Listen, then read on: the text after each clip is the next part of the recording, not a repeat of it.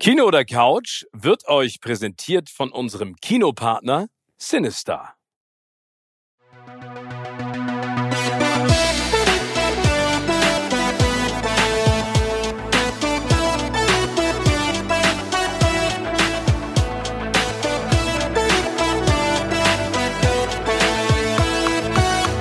In meinem Podcast Kino oder Couch treffe ich jede Woche prominente Menschen aus den unterschiedlichsten Bereichen. Egal ob aus dem Sport, Musik, Kino, Serien oder Entertainment Business. Und gemeinsam sprechen wir über spannende Filme, Serien und das Leben. Und es wird die alles entscheidende Frage gestellt, Kino oder Couch.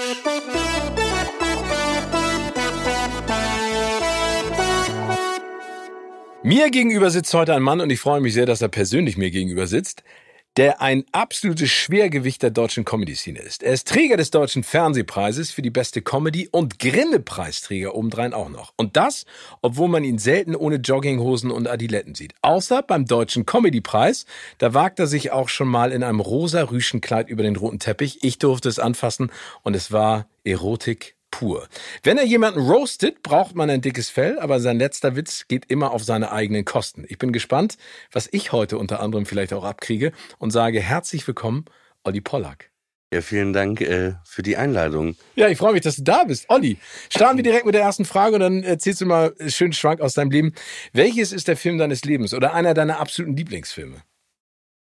Also äh, ein, ein Film, aber der so, so irgendwie immer da war und aber auch war für mich zurück in die Zukunft. Das war irgendwie auch Teil zwei. Also Teil eins und Teil zwei habe ich geliebt. Teil drei ich bin die Western-Edition. Ich bin grundsätzlich nicht so ein Western-Film. Also auch mit auch der mit dem Wolf tanzen und so. Das war alles irgendwie. Äh nee, aber das war schon zu viel, finde ich. Ne? Also ich finde, ich finde in dem zweiten Teil die Idee, ne, dass Biff dieses äh, Buch findet, wo er im ja. Prinzip alle Ergebnisse äh, bekommt und dadurch Sportwetten macht und super reich wird und die Welt beherrscht, finde ich gut. Aber den ersten fand ich auch so unfassbar geil. Was, was ja. hat dir daran gefallen? Ich meine, das ist jetzt äh, warte mal, äh, 21. 30 Jahre, 35 16, Jahre. das ist äh, ja fast 40 Jahre her, ne? Äh, ja. Krass, oder? Krass, ne?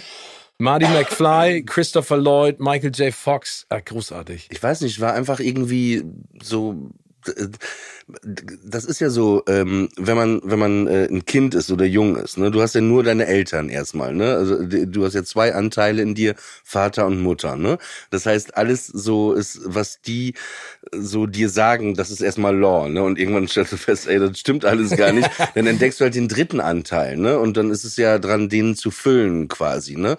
Und ähm, man will so vieles sein, finde ich, wenn man so jung ist. Und dann will man so sein wie der und wie der und wie der und das.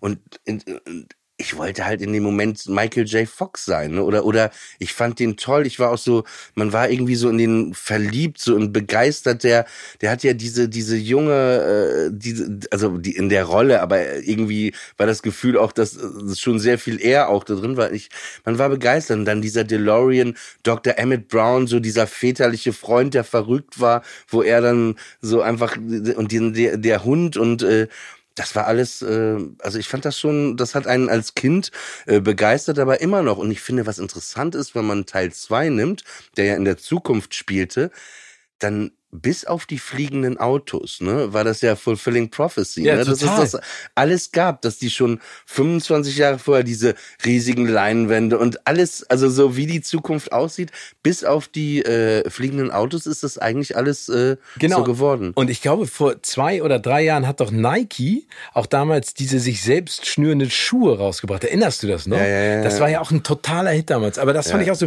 Aber ich finde, du hast eben was ganz Spannendes gedacht, weil Mike, also es gibt so aus dieser 80 80er-Generation äh, an Schauspielern, Michael J. Fox zum Beispiel und auch Ralph Macchio oder Macchio aus Karate Kid, ja. die ja damals schon viel älter waren als die Person, die sie gespielt haben, aber heutzutage genauso immer noch aussehen wie damals vor 30 Jahren. Die haben ja, sich überhaupt Michael nicht verändert. J. Fox ist wirklich so, du denkst so, äh, nachdem wird sich jeder Thailand-Urlauber die Finger lecken. Echt, der sieht einfach so, so wirklich, wirklich noch sehr jung aus. Aber ich muss sagen, äh, das, äh, wir hatten gerade drüber gesprochen, ne? das ist ähm, bei dir genauso. Du bist auch immer, ich finde, du wirst auch nicht so wirklich älter, auch durch deine Art. Du wirkst auch immer, als ob so die Zeit stehen geblieben ist. Oh, danke dir. Ich nehme das als Kompliment. Ja, ist ja auch ein Kompliment. Ja. Du bist ja, aber das weißt ja auch, dass du ein äh, freundlicher äh, Typ bist, ne?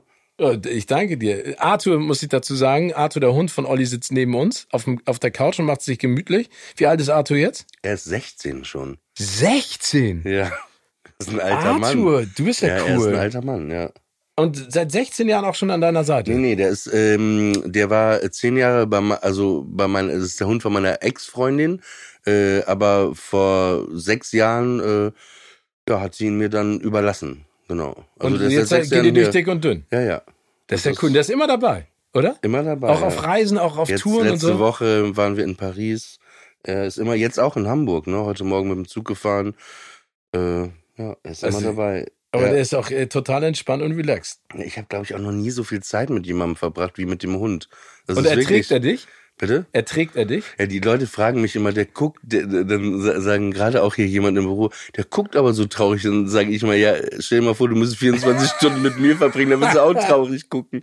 No, aber dafür ist er entspannt und fröhlich. Der freut sich gerade, dass er ein bisschen relaxed ist. macht, eigentlich macht er gerade Pediküre, ne? Der knabbert gerade an seinen Fußnägeln.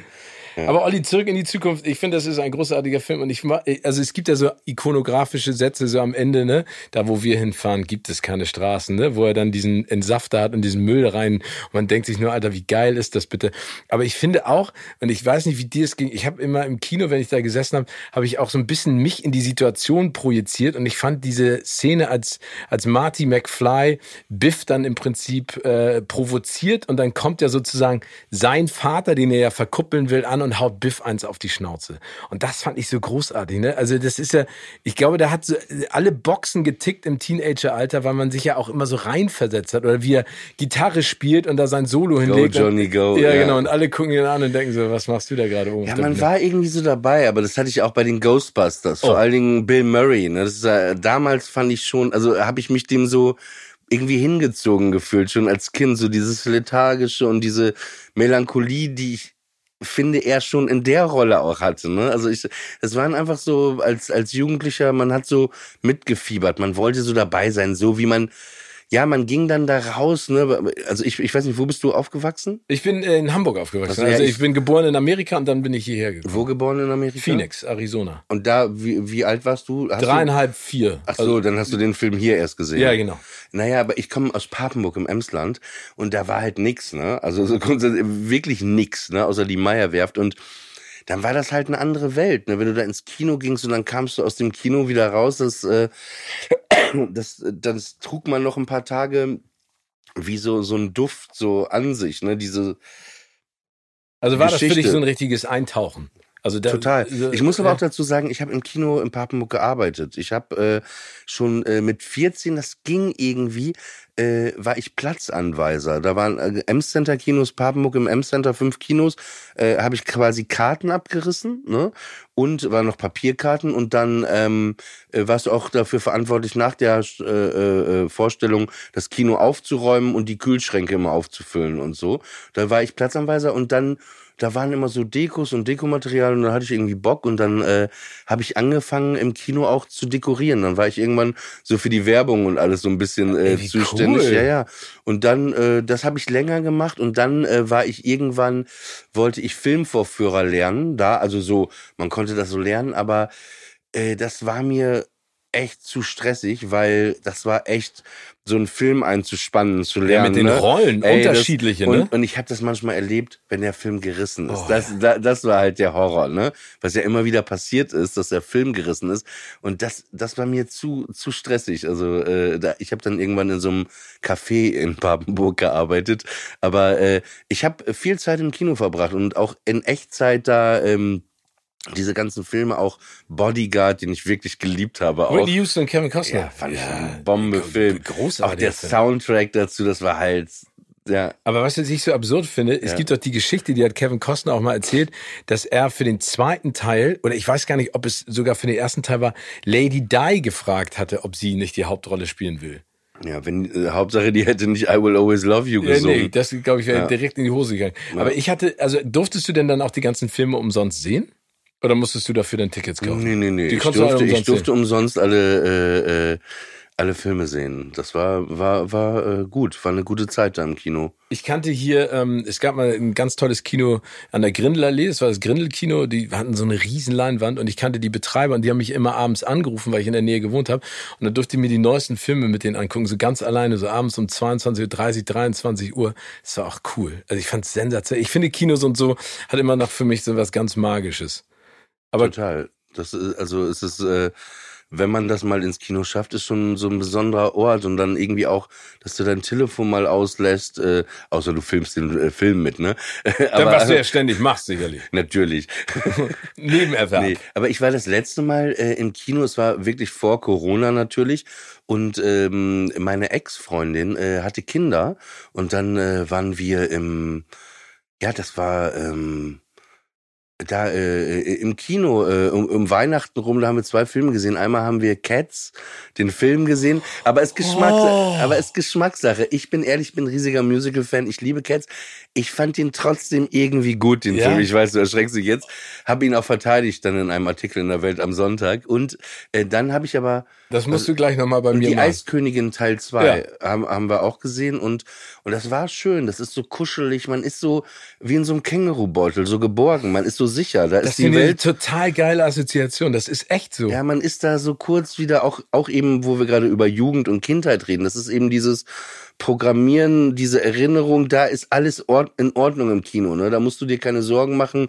Du wirst so abgelenkt in eine andere Welt und, äh, ja, ich finde auch, das ist echt nochmal ein Unterschied, ob du ins Kino gehst oder auf dem Handy irgendwie. Ähm ja, oder auf dem Laptop oder auf, zu Hause mhm. streamst. Aber du bist dann auf jeden Fall. Außer Netflix, ne? Außer, ne außer Netflix, kommen wir gleich zu. Aber dann bist du auf jeden Fall Kino, äh, Team Kino und nicht Couch. Ich bin Team Kino auf jeden Fall, aber ähm, ich gehe irgendwie selten ins Kino, weil irgendwie hat sich das jetzt ja sowieso nicht ergeben, aber auch vorher. Ich muss mich immer so ein bisschen, ich glaube, vor, vor Cats und Eis äh, ähm, äh, Prinzessin war La La Land dann der, der Film, den ich dann im Kino gesehen hatte. Das ist ja auch schon ein bisschen her. Ja.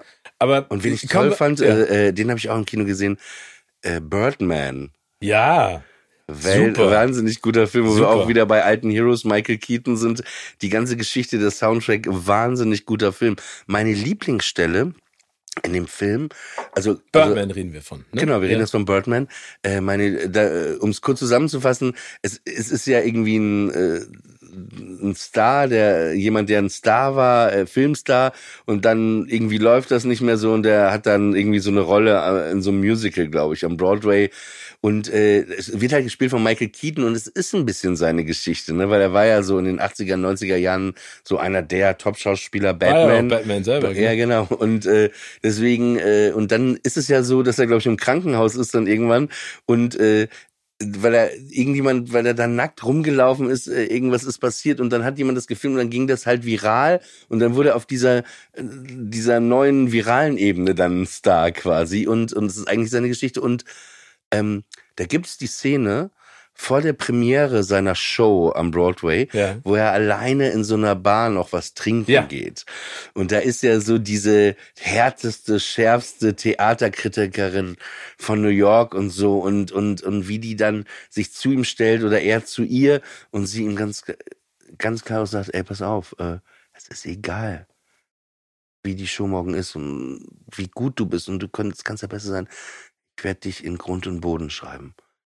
Stimmt. Ja, das ist so eine, aber ich finde, das ist so, du, du bist ja auch in diesem Showgeschäft schon ein paar Jahre länger und so, man kann das irgendwie so nachempfinden, weil es das auch immer wieder gibt, ne, so, so, so. Ja, aber diese so Bösartigkeit, ne? Ja, ja, aber das gibt es ja auch in der, in der Showbranche, muss man äh, sagen. Was ich, ähm, ein bisschen seltsam finde. Ich weiß nicht, ob du jemals drüber nachgedacht hast. Ich weiß nicht, ob das zu speziell ist, aber früher war das so, du wusstest gar nicht bei so Journalisten, was wählen die jetzt, die, das, das war so ein bisschen so neutral, wenn du Journalist warst, professionell. Und dadurch, dass jetzt alle auf Twitter sind, ne, irgendwie, und da irgendwie den ganzen Tag rumschreiben und äh, wo gibt's denn den besten Spargel und so und, und, äh, äh also ich glaube, es ist echt eine Gefahr, wenn du da mal runterschreiben würdest, so sagen würdest, ey, äh, Gigo, sag mal, sag mal, was, was ist denn hier los? Hast du Lack gesoffen? Dann, dann, dann, dann schreiben die nicht mehr über dich, ne? Also, so, ja, ja. Äh, also es ist ein bisschen so, also fand ich deswegen das so ganz interessant, so als. Ähm nee, ich finde, es ist total destruktiv. Was ich am schlimmsten finde, ist einfach, dass. Twitter. Äh, ja, ja, aber auch, auch, auch, Auch da, äh, auch da. Ne, aber was du gerade gesagt hast, ich finde es ganz häufig so, es wird immer eher runtergeschrieben, als mal konstruktiv sich mit der Sache auseinandergesetzt. Es wird immer, also ich finde, es ist immer verletzend und es geht immer auf eine persönliche Ebene. Total. Und ich finde, also ich habe zum Beispiel, ich schreibe ja auch ähm, manchmal Artikel äh, in der SZ oder für die Welt äh, über Konzerte oder andere Themen. Und ich habe mir selber auch gesagt, ey, wenn ich schreibe, nur gut. Weil sonst schreibe ich nicht. Weil wofür? Also warum muss man, verstehe ich nicht. Weißt. Genau, du, warum dann, soll ich mir das durchlesen, Dann, dann, dann lieber was Schönes, dann den Platz für jemand anderen. Aber ich finde das immer so, äh, aber ich glaube, Twitter lebt ja davon, ne? Also ich glaube, die ganzen sozialen Medien leben Ja. zum Großteil davon. Ne? naja, wobei Inst Instagram finde ich ist schon eher so Disneyland, ne? Wenn du es aufmachst, so schöne Bilder, ne? Irgendwie Ja, aber das Dubai. ist dann das andere Extrem, ne? Ja, ja, das ist genau. so, mir geht's gut, ich fahre auf der Yacht und ich verdiene das und das mein Schmuck. Also jetzt mal Aber platt es ist ja gesagt. auch nur die Bühne, ne? Das vergessen. Das ist ja auch immer das Problem, dass äh, gerade bei den Kids, ne, die sitzen dann in ihrem Zimmer, Pizza irgendwie äh, auf dem Sofa, äh, gucken zurück in die Zukunft. Und dann siehst du so die Bilder von irgendwie so einer äh, Tussi irgendwie von so einem Boot aus Dubai und denk, und dann vergleichst du ja die Bühne des anderen mit deinem Backstage-Bereich, ne? Aber bist dir gar nicht drüber bewusst, ne? Und klar wirst du dann depressiv, ne? Weil Ja. du denkst in dem Moment, ach geil, guck mal, so lebt die. Nein, die lebt ja auch nicht so. Nee, nicht den ganzen Tag zumindest. Also, ne? nee, nur für das Bild halt. Ja, aber wie, wie, es gibt doch die tausend Sprüche, auch, auch der größte Star muss mal Kacker machen, ne? Also das ist ja völlig normal. Das zeigst du halt nur nicht, weil das vielleicht nicht so cool ist. Aber es ist das Schönste, was es gibt, oder? Was, auf Klo gehen Ja. Und sich zu entladen sozusagen. Ja, ich finde es schon, es ist Nee, eine es hat- wunder, wunder, also, wunderschöne Sache. Ich bin ja noch einen Ticken älter als du. Ich finde, das ist sehr denn? befreiend. 49. Ach so, ich bin äh, 45. Ja. Also, aber das ist befreiend. Ich finde, es ist das Befreiendste oft. Also gestern war ich äh, mit unserer gemeinsamen Freundin Christiane Stenger zu Abendessen. Also ich dachte auf wir- Klo. Nein, nein, nicht Okay. zusammen auf der Toilette. Nee, und dann war ich im Restaurant und dann sag ich zu Christiane, ey, ich, ich kann, ich, ich mag auch nicht gerne so woanders. Ich brauche auch immer Feuchttücher, ne? Es muss immer Wasser oder was feucht, also muss in der, ich verstehe nicht, wie Leute das trocken machen, ne? Also jetzt, äh, Okay. äh, ja. Aber mit, mit Kamille oder also Nein, mit, einer- mit äh, einer feucht, ich nehme Lotion. immer Babytücher Ah ja, dabei. okay. Diese, ja, Ja. weil das ist doch absurd. Findest du nicht, dass Leute manchmal mit drei Blättchen so trocken den Po sauber machen? Ich meine, stell dir mal vor, kurz, ja. Ja, ich stelle es mir vor. Die Kacke würde aus so einem Loch im Arm kommen, ja? Hier, hier ist so ein Loch am Handgelenk. Ja, warte. Da würdest du doch auch nicht dreimal mit so einem Stück Papier so drüber wischen. Du würdest doch Seife nehmen, rubbeln, Parfüm, damit das sauber Ja, ist. stimmt. Und deswegen, ey, weißt du, wie dreckig die, die, die Menschen sind, mit denen wir uns umgehen? Ja, Ich finde, also das ja, also du hast recht. Also wenn, wenn die Kacke aus einem kleinen Loch auf meinen Arm kommen würde, würde ich definitiv Feuchttücher benutzen. Ich Aber hinten kneifst du einfach zusammen, oder was? Nee, ich nehme die Hand und wasche die danach. Nein, das stimmt nicht. Aber gibt's auch Leute, Ja, die das gibt's auch machen? Leute. Nein, aber es gibt auch Leute, das, aber das ist bestimmt auch am Flughafen aufgefallen. Das finde ich so geil. Leute, die neben dir im Flieger gesessen haben und dann gehst du auf Klo und die telefonieren, holen ihren Dödel raus, pinkeln und waschen sich nicht die Hände. Ja, und jetzt verrate ich den Geheimnis. Ja, das machst du auch Deswegen habe ich auch schon vor Corona niemandem die Hand gegeben. Ich habe immer schon Ghetto-Faust gemacht, immer schon. Alles gut. Weil nicht, weil ich Angst habe, dass ich eine Krankheit kriege, weil ich weiß, wie diese dreckigen Lurche sich ihre Hände nicht waschen und ich will doch nicht so eine Pimmelhand anfassen. Weißt du, was ich meine? hast total recht. Und ich fasse auch nie Handys von anderen Leuten an. Wenn einer sagt, hier, guck mal, kannst du kannst du nicht selber eingeben? Nee, kann ich nicht. weil ich Lass weiß, die sitzen auf dem Klo, ey, du, es ist wirklich, also es ist einfach, Oh, ey, ich habe gerade total Kino im Kopf jetzt von all den Begegnungen, die ich in den letzten paar Tagen hatte. Ja. Aber ich werde das jetzt auch nicht mehr machen. Was meinst du auch äh, viele von diesen ganzen äh, wirklich Top-Prominenten, mit denen du zu tun hast, wie die, einfach, die- wie, wie die einfach ihre Hände nicht waschen? Wie abgrundtief da eigentlich manchmal die Ja. Schattenseiten sind. Dieser Superstars. Aber weißt du, der, wo wir gerade über Schöner Kacke, Schwenker. ja, wo wir gerade über Kacke gesprochen haben, ich würde gerne mit dir nochmal über Cats sprechen. Weil, also, ich sag's mal so, ich bin ja ein Fan auch von Musicals. Kennst du Hamilton übrigens? Äh, Ich war nicht in Hamilton, aber äh, ich musste, weil Aber ich hast du, hast du den, hast du, das haben die ja aufgenommen, ne? Das gibt's ja beim ich weiß, großen ich, ich Streamer, hab das ist so irgendwie, geil. ja, weil ich hab's irgendwie, weil ich, ich habe mich dann immer entschieden, ich habe, glaube ich, dann äh, achtmal Book of Mormon lieber geguckt. Oh, ja, okay, aber das ist natürlich auch ganz ja. großes Kino. ja, aber Hamilton hat mich irgendwie nie so Ja, guck's mal an. Also ich finde den, äh, den englischen Ja. König, der, der taucht zwei oder dreimal auf. Äh, Ich meine, das Ding ist zweieinhalb Stunden lang. Ne? Ich hätte auch nicht gedacht, dass ich mir zweieinhalb Stunden so ein Musical angucke, aber ich finde es so smart, was der da gemacht hat. Ne? Was macht Arthur? Ich weiß auch nicht, was er sagen Arthur will. ist alles okay. Aber es war kurz, kurzweilig, die zweieinhalb Stunden. Ja, weil ich es total klasse fand, wie er die Musik mit einem ja eher trockenen Thema, ne, also Declaration of Independence, also die amerikanische Geschichte sozusagen äh, miteinander verwebt und dann auch diese wie er das auftritt, ich fand's echt, ich fand's beeindruckend gemacht. Aber Cats zum Beispiel, weil ich das auch gesehen habe vor, keine Ahnung, es lief ja in Hamburg ganz lange im Operettenhaus, ne? Das habe ich mit meinen Großeltern noch gesehen. Das ist ja wirklich Ewigkeiten her. Äh, Ich fand das, ich finde es immer noch ein tolles Musical, aber ich fand den Film, ich habe mich da, äh, also ich fand jetzt die Musik gut, ich fand die Darsteller auch per se gut, Wie aber die heißt die Kostüme, Schauspielerin, die nachher Memories singt? Ich komme gerade nicht drauf. Die ähm, Sängerin, oh, die, die Schauspielerin. Aber du weißt, ja, äh, ja, ich weiß. ich, ich, ich ähm, guck's mal parallel nach. Äh, Okay, aber dann erzähl mir mal, während du parallel nachguckst, was du an dem Film gut fandst. Weil die Kostüme, diese digitalen Pseudo-Katzenanzüge, das war nicht Jennifer Hutchins? Nee. ja.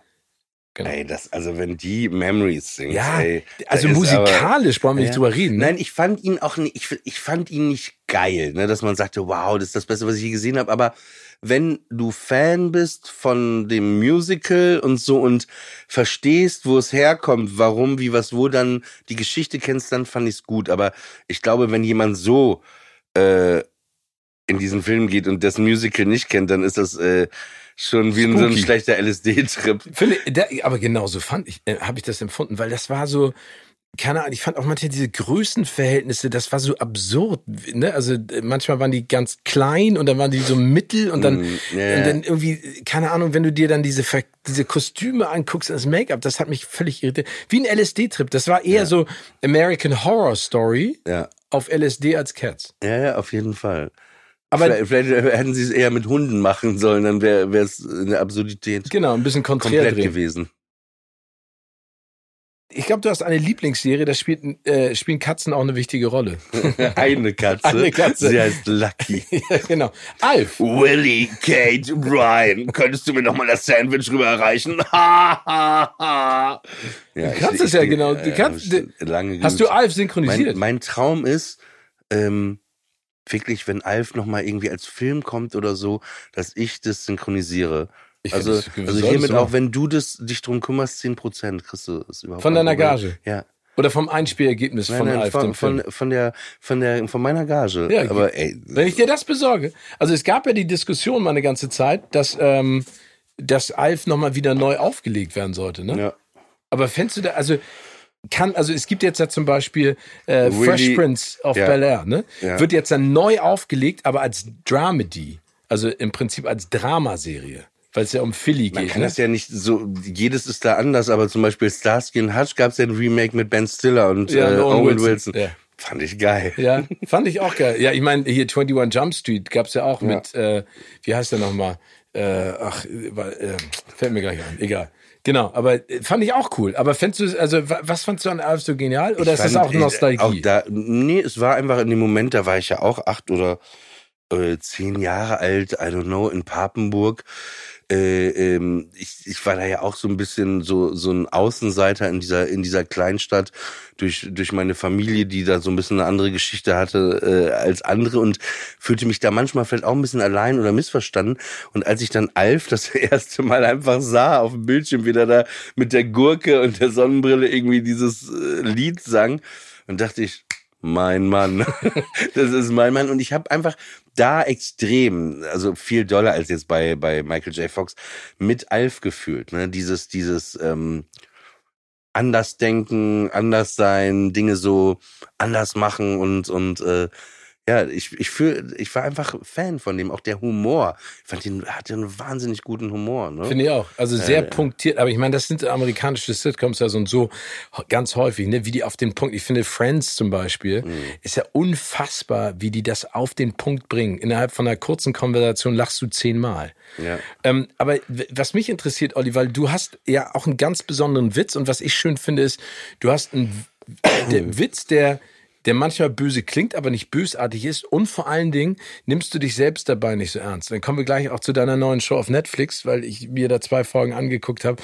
und äh, herzlich an einigen Stellen gelacht habe, weil ich bewundere, mit was für einer Kaltschnäuzigkeit du dann Dinge tust, bei denen ich mich beim Denken daran schon schämen würde. Aber sagst, würdest du sagen, dass diese diese diese Kindheit, dieses Gefühl, so wie Alf zu sein, so ein bisschen außerirdisch außen vor, das auch Bill Murray genannt, hat dich das geprägt, auch in deiner Art Humor wahrzunehmen? Also ist Humor für dich eine, um es ganz philosophisch zu sagen, eine Flucht aus der Situation gewesen? Oder ist lustig zu sehen alles? Be bestimmt. Also so, ähm,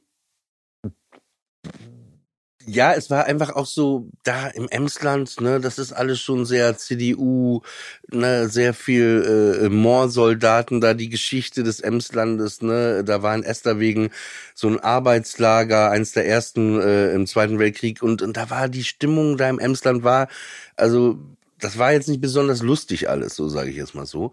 Und ähm, genau, dann gab's ja noch aus Friesland, da war immer alles noch ein bisschen anders, aber ich lebte im Emsland, da war alles so ein bisschen ja, bisschen vielleicht äh, äh, anders, ne? Und und äh, dann war es bei mir auch noch so, dass ich ähm, also äh, aus einer jüdischen Familie komme. Mein Vater sieben Jahre auch da in dieser ganzen Gefangenschaft und das war, äh, das überlebt hat und alle da quasi ermordet worden sind.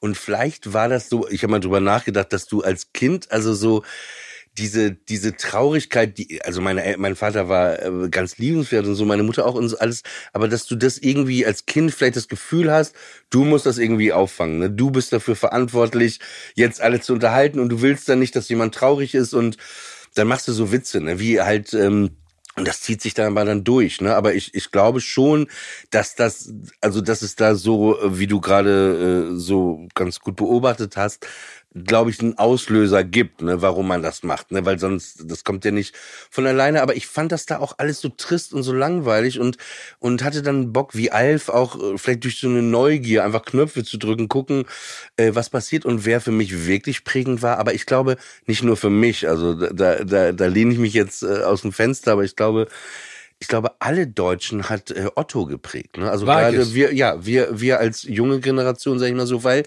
Deutschland ja schon eher nicht bekannt war für den Humor. Ne? Die haben ja auch so Sprichwörter Spaß beiseite, Schluss mit lustig, zum Lachen in den Keller gehen. Also ist ja nicht, wenn man sagt Deutschland, dann sagen ja, oh, the humor is great. Ne? Das ist ja das vielleicht das Letzte, wenn man da überhaupt noch drüber redet. Und, und ich glaube eben, dass Otto das gebrochen hat. Ne? Jetzt würden Leute sagen, ja, aber es war schon Heinz Erhardt. Nein, Otto war wirklich so total drüber, fand ich.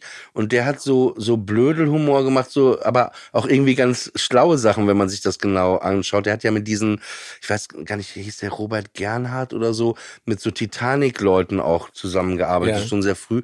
Und ähm, ich fand, der Otto war so eine Legitimation, äh, wo man früher in der Schule Ärger bekommen hatte, ne, wo man dann rausgeschmissen wurde oder so. Als Otto da war, plötzlich dann war das nicht mehr so, weil man konnte mal auf ihn, ey, er hat das doch auch gemacht, ne, weißt du, was ich meine? Ja, klar. Man hatte so einen Komplizen und deswegen war Otto für mich wichtig, dann später Harpe Kerkeling auch, den ich wirklich als Kind auch verehrt habe.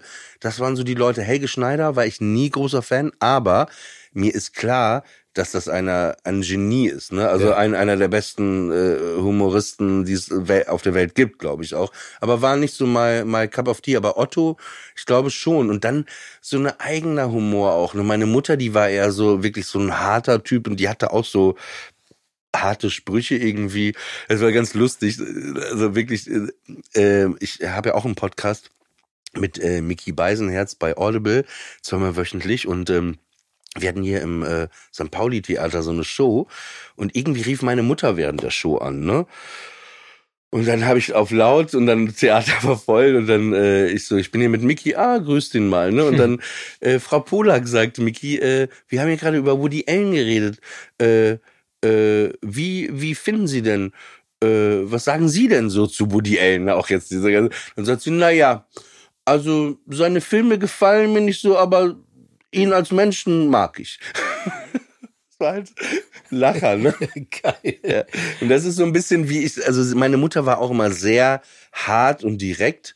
Äh, äh, also ich glaube schon, dass das so ein Teil ist des Humors, also diese Härte, dieses direkte äh, von da. Ja. Aber würdest du denn sagen, dass du der ein Juwel im Morast der Langeweile gewesen bist im Emsland? Der, der, der Moor, Titel. Im, im, im Moor Weil das ist ja anmaßend, dass man das über sich, das sollte Nein, aber, aber, aber was ich meine ist, du hast es ja eben beschrieben, ich glaube, wenn man, wenn man als Kind in einer Umgebung aufwächst, ja. die historisch ja auch eine große Belastung für eure Familie ist, du dich durch die, den familiären Background, aber auch durch die Umgebung so ein bisschen ausgeschlossen fühlst, dann sucht man sich ja andere Levels, um da rauszukommen. Ja, ne? Wobei es waren, also mit, mit Quatsch machen, würde ich es ja nennen, ja. als Kind. Ne? Da war ja noch nicht, ich erzähle jetzt Witze, aber meine Leidenschaft war immer Zirkus. Ne? Also Zirkus war mein Ding. Also wenn in Papenburg ein Zirkus kam, die ersten Plakate hingen, da war ich schon, ich bin dann jeden Tag zum Platz gefahren, geguckt, ob da schon Wagen stehen. Und als ich zwölf war, habe ich dann auch gefragt, ob ich äh, mit aufbauen kann, ne? So das Zelt mit aufbauen und alles. Irgendwann habe ich mich auch um die Tiere immer gekümmert und habe die dann auch so zur Manege immer gebracht, die Pferde. Das, ich habe Zirkus geliebt. Das war so ein Fluchtort für mich, ne? Aber warum bist du nie? Also es gibt ja ganz tolle Zirkusschulen auch, ne? Das ist, das ist eine, also bereuen ist immer so, aber das ist eine Sache. Es gab zu damals noch nicht so ah, viele, ah, okay. vor, vor, vor, vor, sag ich mal, 35 Jahren so viele. Da gab es nur eine in Paris, weiß ich noch. Ja. Und das war, jetzt gibt's ja überall welche. Aber das ist was, wo ich im Nachhinein, also wenn ich jetzt nochmal, das würde ich auf jeden Fall machen, aber, aber das ist noch so auf der Bucketlist auf jeden Fall eine Sache, wo ich mal so im Weihnachtszirkus Roncalli oder so einmal vielleicht äh, die Clown-Nummer oder so machen. Das Aber wäre wär das der Weg gewesen oder wärst du lieber Artist geworden?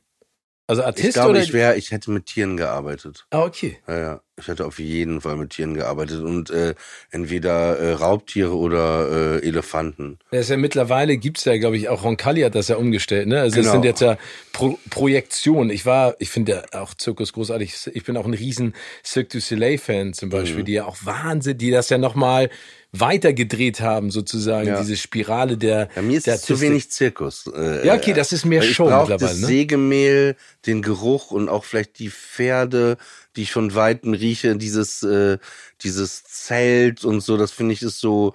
Aber ähm, mit Tiernummern, also es äh, ist jetzt so abschweifend, aber es gibt einen Dompteur, der wirklich gut ist. Den habe ich letztes Jahr eine Woche begleitet. Das ist auch der Direktor mittlerweile vom Zirkus Kronos, Martin Lacey Jr., der ja 26 äh, weiße Löwen und Tiger in München hat. Und der hat mir das mal gezeigt. Wie privat so. Nee, nee, beim Zirkus Krone. So, ist er, okay. äh, er ist der Direktor und äh, er macht diese, diesen Raubtiernummer, wo er Monte Carlo auch den goldenen Clown mitgewonnen hat. Und ich war eine Woche mit dem und der hat keine Peitschen, der hat nichts, der hat keine Waffe, der hat nichts.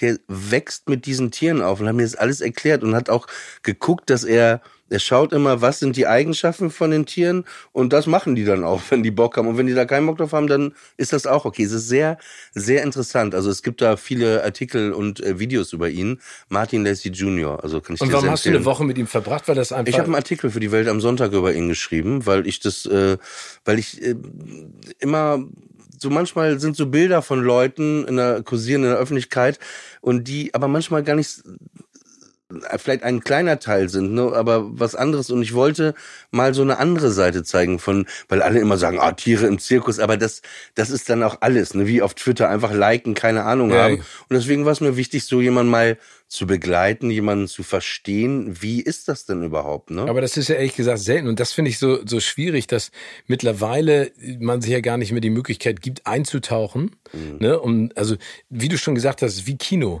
dass Leute sich zwei Stunden Zeit nehmen oder zweieinhalb Stunden oder ins Theater gehen oder auf ein Konzert. Das ist ja auch so nervig. Beim Konzert halten sie alle nur noch die Handys hoch und filmen jede Szene anstatt mal zuzuhören. Meine Mutter hat mir das mal gesagt. Ich war mit der 1991 in China, ne? Es hat nach kurz nach dem Abitur. Und ich hatte damals die Videokamera von meinem jüngeren Bruder dabei und habe alles gefilmt, weil das für mich, wir waren in der Mongolei, ich habe sowas noch nie gesehen, chinesische Markt, ich bin völlig durchgedreht. Und dann meinte sie irgendwann zu mir so, Steven, leg die doch mal zur Seite saug das doch mal auf. Das ist alles dann am Ende im Kopf. Das ist viel geiler, als wenn du es den ganzen Tag siehst. Und es war super. Das ich habe nur Sex und Pornos. Ja, ne? Logisch. Ja, ja aber der richtige ist, Sex ist tausendmal geiler als ja, ein Porno natürlich. Angucken. Und wenn du den noch filmst, nein, nein. Dann, äh, dann hast du auf Pornhub hoch, hochlädst. Ja. Wie heißt diese neue Seite nochmal? Ich, ich kenne sie nicht. Ich habe keine Ahnung, wovon du sprichst, Steven. Ähm, ich würde gerne einmal kurz auf dein Netflix, auf deine Netflix-Show zu sprechen können, weil ich finde, die hat einen ganz tollen Titel, der aber auch ein bisschen doppeldeutig ist. Ne? Your life is a joke kann man ja positiv wie negativ interpretieren. Ne? Your life is a joke, also finde ich, hat auch was Positives. aber du kannst es auch im Prinzip, your life is a joke, kannst du ja auch sagen, wenn du jemanden provozieren willst, ne? You're a joke, kannst du ja im Englischen sagen, dann machst du, du bist ein Witz, was willst du eigentlich von mir? Aber was ich so spannend finde, ist, und wir kennen uns ja, also ich kenne dich aus der Entfernung, wir haben uns jetzt ein paar Mal getroffen. Ich weiß aber, weißt du wo wir uns das erste Mal gesehen haben? Nee, wir haben uns einmal in München getroffen mit Christiane Nein, und Miki. Das war ja viel früher, vor zehn Jahren hatte ich einen Auftritt im alten Quatsch Comedy Club auf der Reeperbahn im Café, Im Café Käse. Käse. Genau. Und du hast da, warst da, glaube ich, auf einem Junggesellenabschied nee, oder nee, so. Nee, ich hatte, ich hatte, ähm, ich habe so eine Runde an Freunden, die ich ja. immer einlade zum Nikolausessen. Das ist Tradition schon genau, lange. Und dann haben sie immer gesagt, genau, dann haben sie gesagt, ey, wir schenken dir jetzt mal was zurück. Und dann haben sie mich ins Café Käse eingeladen. Genau. Und dann, Stimmt, und wir kannten uns gar nicht. Und dann war das nämlich so, dann bin ich aufgetreten und du saßt da so. Und dann war es da so, ich war mit Norbert Heidgar, Töpsi da. Stimmt. Das ist ein Videoregisseur, hat seit 25 Jahren alle Einer Videos für die Ärzte. Ja, der hat hier Typ. Wackenfestival die Doku gemacht. Genau, Wahnsinnstyp und der kommt ja auch aus Papenburg. Der war auch wie ich einer, der da auch weggegangen ist und so. Wir kennen uns und der war da und ihr kanntet euch. Genau, weil und wir dann, was zusammen, wir hatten mal eine Idee für eine, für eine Musikshow. Ja. Und wenn ich jetzt sage, dann halt mich alle für verrückt, aber das war ich, vor zehn Jahren Mhm. oder noch länger, das war, und wir kannten uns davor schon und wir haben etwas geschrieben, das im Prinzip so wie Sing My Song Ja. war, nur auf der großen Bühne. Aber anderes, andere Aber Geschichte. auf jeden Fall, und da haben wir uns das erste Mal gesehen und fandst, glaube ich, den Auftritt auch ganz lustig, anders. Und da haben wir kurz geredet und dann haben wir uns Jahre später jetzt, äh, glaube ich, mal mit Christiane Mickey getroffen, ja. Genau, da waren wir in München, dann haben äh, hier Champions League oder sowas geguckt. Genau, und jetzt haben wir uns Genau. auf dem Comedy-Preis getroffen, das war auch sehr Genau. nett. Da war es einfach geil in deinem Ja, da reden wir vielleicht am Ende noch drüber, wenn wir Zeit haben. Genau. Nein, aber ähm, erzähl mal ganz kurz, weil, weil ich finde es so spannend an deiner Show, ähm, weil ich glaube, dass viele mit der Erwartungshaltung reingehen, du reißt die ganze Zeit Witze. Du machst am, äh, muss man dazu sagen, du begleitest eine prominente Person oder fährst mit der in deinem Opel Manta GTE in, was ist das, Gold? Ja, in Gold. in Ja. Gold, ähm, durch die jeweilige Stadt. Genau. Und an, also wo die wohnen. Also Genau. ich, ich komme dahin, wo die wohnen, verbringe einen Tag mit einer Celebrity, einem Star, äh, mache die Sachen, die er machen will. Jetzt wie bei Christian Ulm, der lebt in Potsdam, da wo- wollte er gerne in den Baumarkt gehen, da ist er nämlich so gerne. Dann äh, wollte er schwimmen gehen mit mir im See, wo auch diese Stelle war, wo Gauland ja die Klamotten gestohlen wurden. Dann waren wir noch in der Autowaschstraße und dann in der Villa Kellersmann. Dann verbringen wir so einen Tag und ähm, dann ziehe ich mich zurück und schreibe einen Roast und ein Stand-up auf ihn, aber so anhand der Dinge, die ich so über ihn erfahren habe an dem Tag. Und dann äh, später zeichnen wir in einem äh, Comedy-Club äh, dann quasi äh, diese Comedy-Show auf und er sitzt äh, im Publikum und muss den Roast äh, über sich ergehen lassen. Und der letzte Satz ist halt immer, your life is a joke. Genau. Ja, aber ist- schön. Aber total schön und vor allen Dingen, äh, das ist ja etwas, was ich am amerikanischen Entertainment oder am britischen total schätze. Äh, Roast, ne? Also das ist da ja gang und gäbe. Das ist ja überhaupt kein Problem, über jemanden mal herzuziehen, weil alle das positiv auch auffassen. Ne? Also es Ja, ist ja, eigentlich es ist- eine Ehre geroastet. Aber ich glaube, eben wie du sagst, Herziehen ist, ähm, äh, finde ich, also es ist ja am Ende, ich glaube, in Deutschland gibt's ja auch, äh, wo wir gerade bei diesen negativen Humorsprichwörtern waren, auch immer dieses Wort Schadenfreude und so, Mhm. ne? Und dieses, äh, und es geht, ich glaube hier, es, es geht einfach darum, ich finde, du kannst jemanden nur roasten, den du liebst, ne? Weil es kommt ja auch Ja. aus dem amerikanischen, äh, auf, auf Geburtstagen oder so, dass man eben nicht nur sagt, ah, du bist ja so ein toller Typ und dass du Erfolg, sondern dass man die kleinen Fehler, die kleinen Ticks nimmt und das liebevoll lustig so Geschichten erzählt, so wo was schief gelaufen ist, weißt du noch da, Ja. also das und das, also das und so, das ist so ein bisschen der Ansatz genau, dass man am Ende sich äh, äh, nochmal in den Arm nehmen kann und nicht, dass man da so, es Nee, geht ja nicht also- drum, um jemanden zu zerstören, es ist wirklich ein Oder zu demütigen. ja, ne? total, genau. Es, äh, es, es, es ist einfach so, ich will die Personen kennenlernen, deswegen diese drei Leute, Christian Ulm, äh, in der zweiten Folge Nura und dann äh, Jennifer Rostock, äh, also Jennifer Weiß, die Sängerin von Jennifer Rostock. Und es war toll, die alle kennenzulernen und das dann äh, mit denen zu machen, ja. Aber du erzählst es auch, du singst ja dann am Anfang auch immer das Intro, was ich sehr schön finde. Das habe ich mit Aerobik komponiert, ja. Ja, aber das ist total, es ist ja Wahnsinn, was da dann alles in dir schlummert und rauskommt. Aber ich habe mich also immer, immer gefreut, wenn du dann angefangen hast und gesagt, du, ich habe übrigens auch ein Intro. Und dann geht's los und dann fängst du an zu singen. Oder äh, wie du mit Jennifer weißt, äh, Eis isst und dann fängst du auf einmal an, Ten Sharp, you. ja, ja, genau. You zu singen, aber du gehst da so drin auf und das ist ja auch nicht so, es gibt, es gibt ja so Sendungen, da blendet sie weg nach 15 Sekunden, dann ist im nächsten. Aber du singst das knallhart, fällst vor ihr auf die Knie, machst den Ding. Ich finde es, ich finde es großartig. Aber, ähm, also was ist für dich daran überraschend, die Person von einer anderen, aus einer anderen Perspektive kennenzulernen? Oder also du scriptest das ja nicht. Du hast einen gewissen Plan, aber du lässt es dann einfach passieren. Ja, es ist wirklich so, ähm, dass diese Sendung null geskriptet ist, also der, der Doku-Teil, da ist es so, ich weiß nur, manche Stationen weiß ich und ein, zwei Stationen wusste ich auch gar nicht. Und dann ist es wirklich so, wie wenn du jemanden kennenlernst, so wie wir uns auch unterhalten. Weißt du, ich kam ja heute hier rein, du hattest so eine kleine Verkehrsproblematik, wo du dich mit jemandem gerieben hast. Genau. Und dann redet man einfach genau das so und äh, Natürlich frage ich hier oder da mal mehr, weil ich das ja irgendwie dann auch, auch führe, aber man lässt das so auf sich zukommen. Aber im besten Fall ist es natürlich harmonisch, war es auch überall. Also es, äh, aber wie gesagt, ich finde auch, wir haben ja vorhin über dieses, es gibt schon so viel Negatives, warum. Ja. Aber ich, ich, äh, es ist schon so, dass ich die auch aussuche, die Leute. Ne? Also es ist schon so ein, äh, das, äh, äh, ja, es muss schon wirklich, also du wärst sofort dabei. Ich finde ja, du bist, ich merke das jetzt auch immer, es ist so absurd. Ich habe dich da, ich sehe dich zum dritten dritten Mal. Mir kommt das vor, als ob ich dich schon ewig kenne, so wie Michael J. Fox. Aber das ist ja die Illusion, weil du ja auch früher Musikfernsehen moderiert hast und alles. Und ich kenne dich so, man kennt, ne, wenn du jemanden aus dem Fernsehen kennst, hast du das Gefühl, ich hatte mal die Situation vor paar Jahren, es war ein bisschen peinlich da kam Thomas Gottschalk ins Borchert rein, da wollte ich aufstehen und den begrüßen, so aus dem Impuls, und dachte, ey, du kennst ihn doch gar nicht. Aber weil man das Gefühl hat, ja, weil er immer da war, ja, weißt stimmt. du? Nein, aber das ist das Konzept der Sendung, ist die erste Staffel jetzt und ähm, es war alles ein bisschen äh, mit Pausen und so während Corona, aber ich war super dankbar und glücklich auch, das überhaupt machen zu können während Corona, halt viel testen, dies, das, aber äh, ja. Und ich finde, es ist also Nummer eins, filmisch ist es total geil. Also ich finde, du bist, man ist richtig dabei. Ich mag das auch gerne. Manchmal ist es so ein bisschen irritierend, weil ihr habt in deinem Opel Manta ja auch Kameras logischerweise, um euch bei der Fahrt zu drehen und zu filmen. Ja. Das ist total angenehm, sehr intim.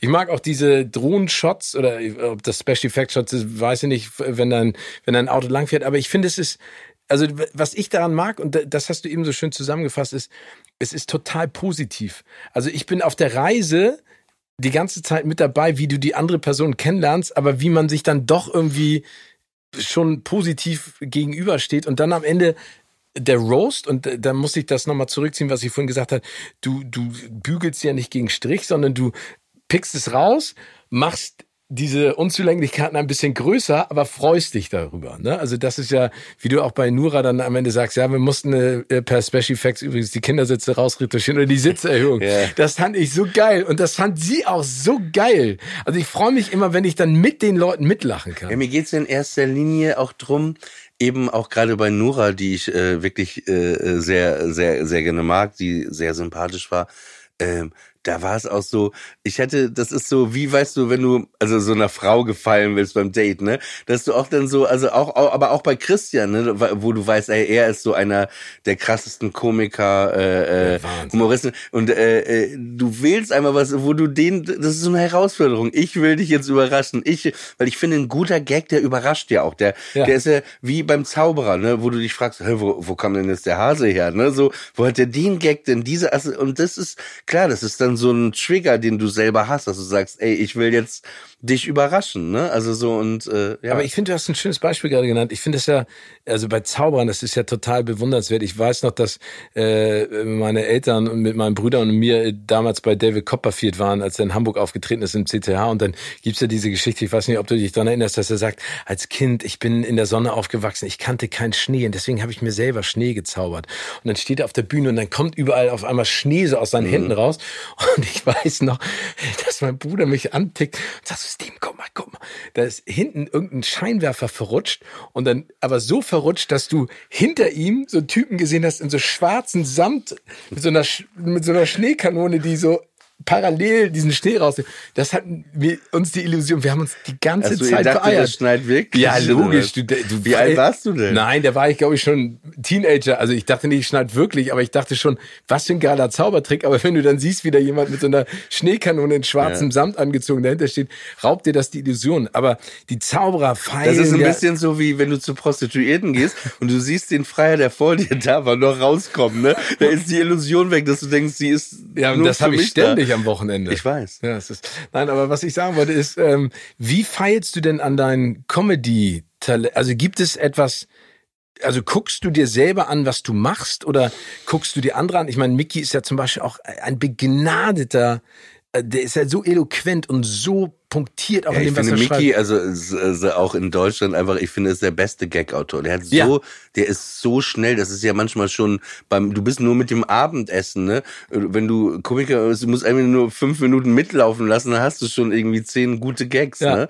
Äh, ja, es sind immer Assoziationen, ne? Es sind immer so, so, dass man, äh, äh, ja, es ist, äh, aber ich habe bei dir das Gefühl, dass das ein natürlicher Impuls ist. Also ja, nicht, dass du drüber nachdenkst, sondern du machst es einfach. Ja, es, ist, es muss raus, aber es ist, ähm, ja, ich habe da jetzt gerade gar nicht so ein, äh, so ein Beispiel, aber ja, es sind Assoziationen, ne? Also so und das, was man, so wie bei Christian Ulm, ne, der, der, der fällt einem wirklich auf, ne, wenn der, wenn der so, dann guckt sie den an und denkt so, wie, wie läufst du eigentlich rum, ne? Also so, das war ja da auch, ähm, ein Gag, glaube ich, in der, in der, in der Netflix-Show, dass sie sagte, weil dann auch, äh, ich wusste gar nicht, dass er mit Colleen Fernandes verheiratet ist, äh, äh, weil ähm, äh, das erste, dass der Gag dann, die, die, also, dass ich sagte, ähm, das erste Mal, als ich euch beide zusammen sah, äh, dachte ich erst, äh, äh, das wäre so ein äh, Charity-Projekt, wo sich äh, Frauen um Obdachlose kümmern.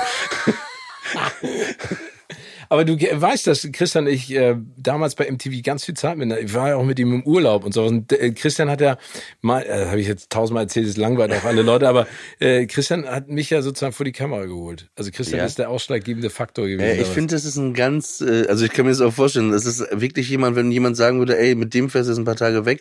Also ich weiß jetzt nicht, wie es länger dann ist, aber er ist äh, schon ein ganz netter Typ auf jeden Fall. Ja, er hat einen Spleen, aber er ist total witzig. Ich habe mich ja immer über ihn beeiert, wenn wir irgendwie für MTV in Europa rumgeflogen sind, dann kam er immer mit ähm, Kleiderbügel und da hing dann das Hemd drüber und er hatte die Zahnpasta oben in seiner Tasche hängen und dann meinte ich immer so, wo ist denn dein Koffer? Braucht doch keinen Koffer.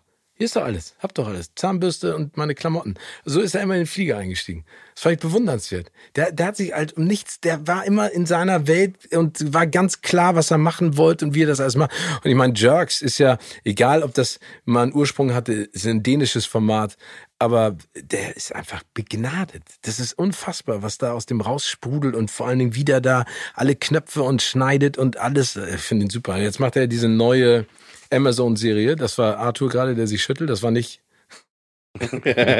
Hier hat sich sonst niemand irgendwas geschüttelt. Nur Arthur hat sich geschüttelt. Arthur, ich wollte es gerade sagen, und dann da habe ich mir auf die. Du dachtest, also, du lässt es besser. Ich lasse es stehen, so wie es sagen, ist. Damit die dann in den Kommentarspalten sagen, also der ist ja ekelig, obwohl du eigentlich den ekeligen Gedanken schon vor mir hattest. Nein, aber ich, ich finde das, ich finde das echt super. Gibt es denn international jemanden, den du auf dieselbe Stufe stellst wie Otto Walkes?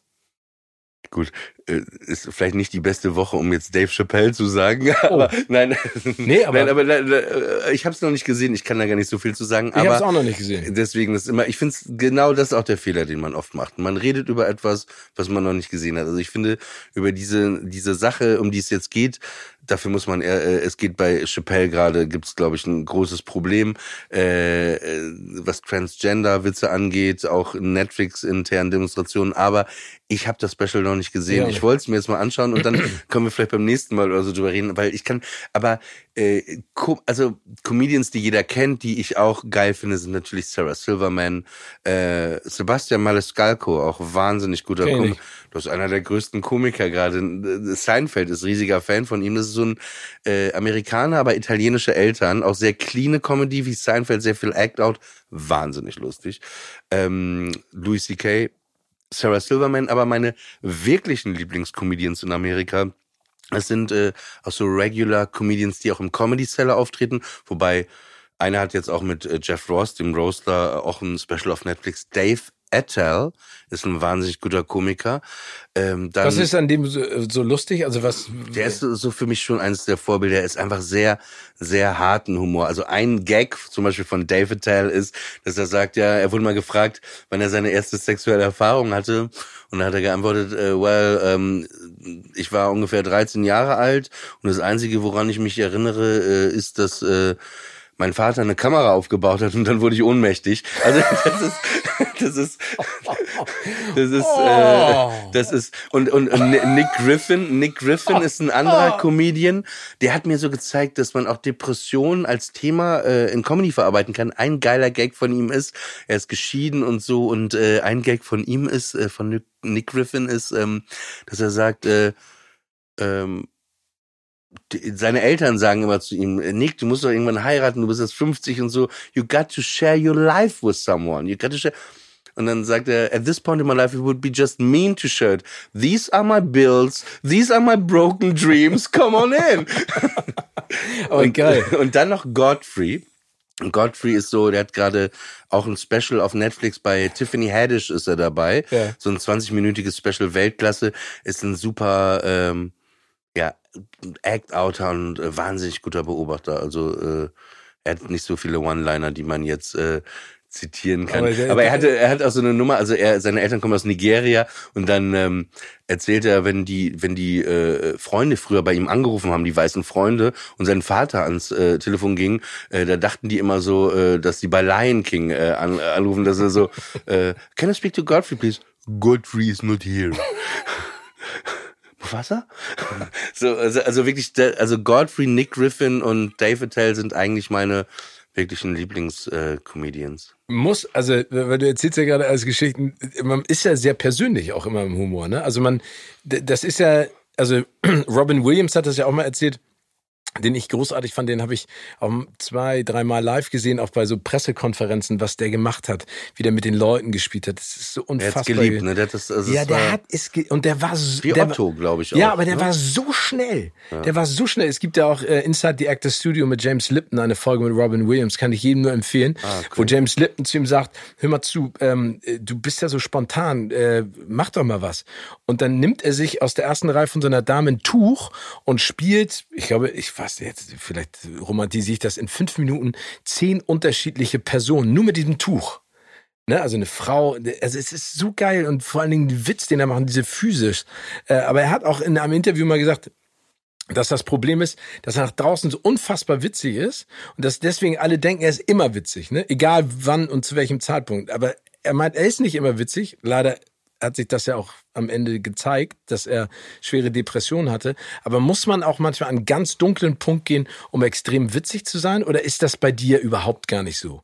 Also äh, zehrt man aus so einer ich glaube, wir haben, also ich glaube, das ist natürlich bei vielen Komikern grundsätzlich so, aber ich glaube, es ist bei allen Menschen so. Ne? Es gibt ja niemanden, der den ganzen Tag gut drauf ist. Es ist ja eine, eine Show, die wir auch sehen. Ne? Also du bist für mich auch immer der Sunny Boy, äh, so, aber aber ich kann mir vorstellen, dass du auch äh, Tage hast oder Momente, Logisch. wo du, genau, man kann sich das bei dir einfach nicht vorstellen. Aber, aber es hat ja jeder und, und, und, und ich glaube, natürlich ist es bei, bei, bei, oder bei Künstlern, ne, wenn man Kunst, Lieder, alles, ich meine, Travis, Why Does It Always Rain on Me, ne, hat er halt ein Welthit geschrieben, als er äh, tierischen Liebeskummer hatte, ne, und, und natürlich geht das, glaube ich, immer, äh, in der Kunst ist das ein großes Thema, ne, auch, auch, ähm, Traurigkeit, Melancholie, Depression und und äh, Peter Ustinov hat mal gesagt, manche Dinge im Leben sind so traurig, dass du sie nur mit Humor ertragen kannst. Und es ist ja auch so, dass manchmal es fällt einem leichter jetzt, zum Beispiel, wenn man trauert, als wenn man nur,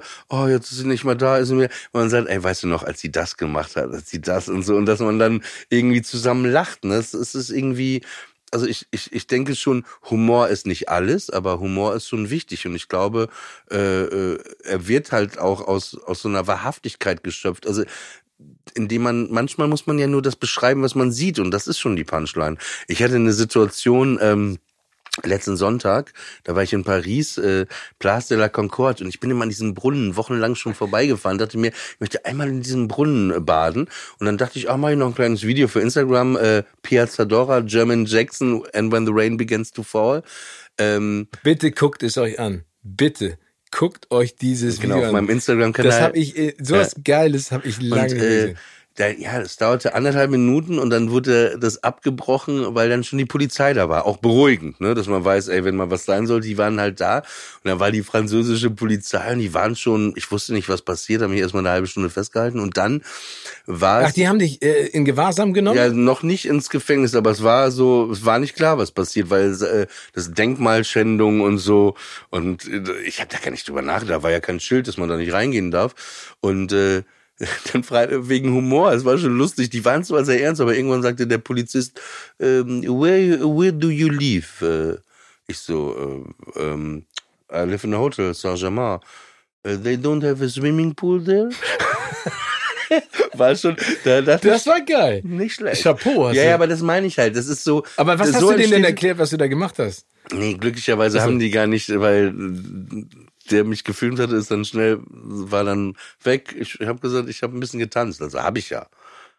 Aber mein Kumpel hat es halt mitgefilmt, ne? Ey, wie geil. Es ist ein großartiges Video. Vor allen Dingen, ich habe mir das angeguckt und dachte mir so, wie, was, was, hä? Wie jetzt? Du bist da reingesprungen und tanzt. Und es sieht aber richtig cool aus. Aber dann ist nichts passiert. Dann haben sie irgendwann gesagt, so. Irgendwann haben die gesagt, aber soll ich besser nicht nochmal machen, haben sie gesagt. Und dann hast du gesagt, mach ich auch nicht. Ja, lustig, eine Stunde später, ne? Nochmal wieder. Alter. Nee, ich dachte schon, also, also, ey, man muss auch sagen, ich habe ne, manchmal bin ich da wie Alf und wirklich naiv, so, ich meine, in einem Land, wo Charlie Hebdo war, die ganzen Anschläge und so, ne?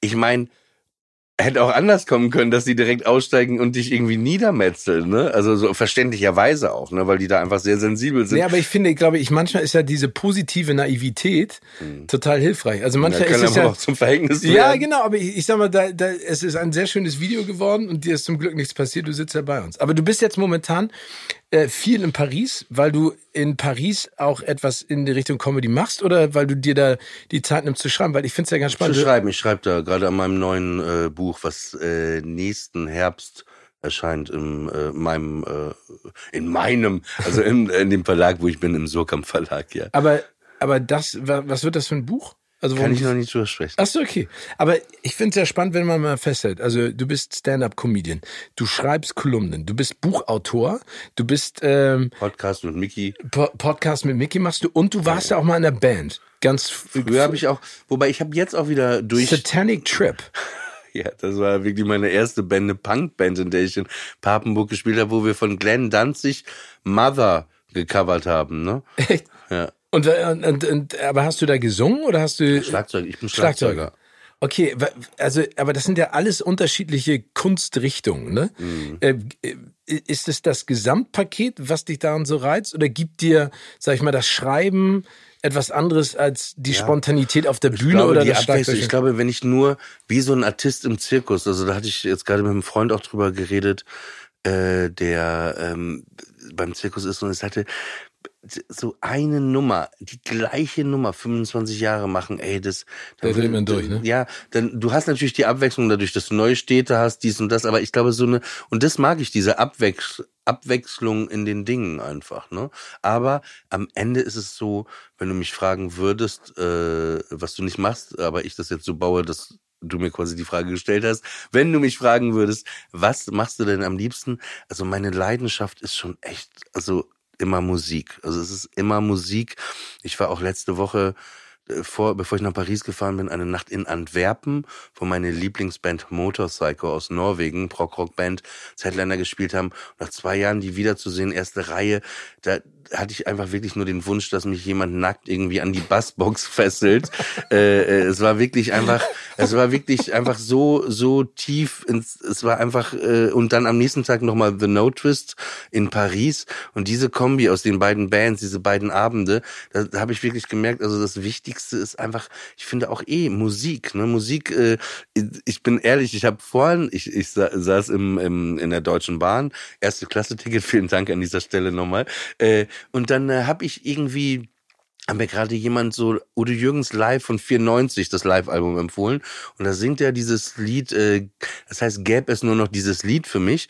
Was äh, er komponiert hat, was aber übrigens auch Sammy Davis Jr. fünf Jahre, die letzten fünf Jahre seiner Karriere als letzten Song immer If I Never Sing Another Song gesungen hat. Und das war so eine berührende Version, dass ich mich dabei ertappt habe. Dass ich fing dann total an zu weinen gerade im Zug. Ne? Also ich musste, ich war so von der Musik und von Udo Jürgens, von der Stimme, das war so krass.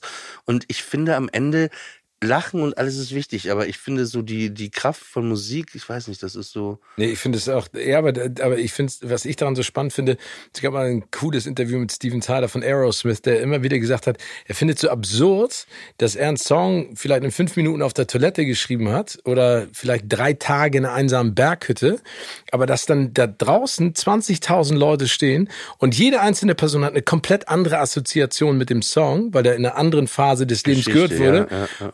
Aber trotzdem alle mitgrölen und sich freuen. Und eine der, eine der größten Szenen war ich noch bei MTV, äh, bei Rock am Ring. Ähm, da hat sich Van Halen neu formiert und die hatten Gary Sharon als Leadsänger neu Den von verpflichtet. Extreme, oder? Genau, von Extreme.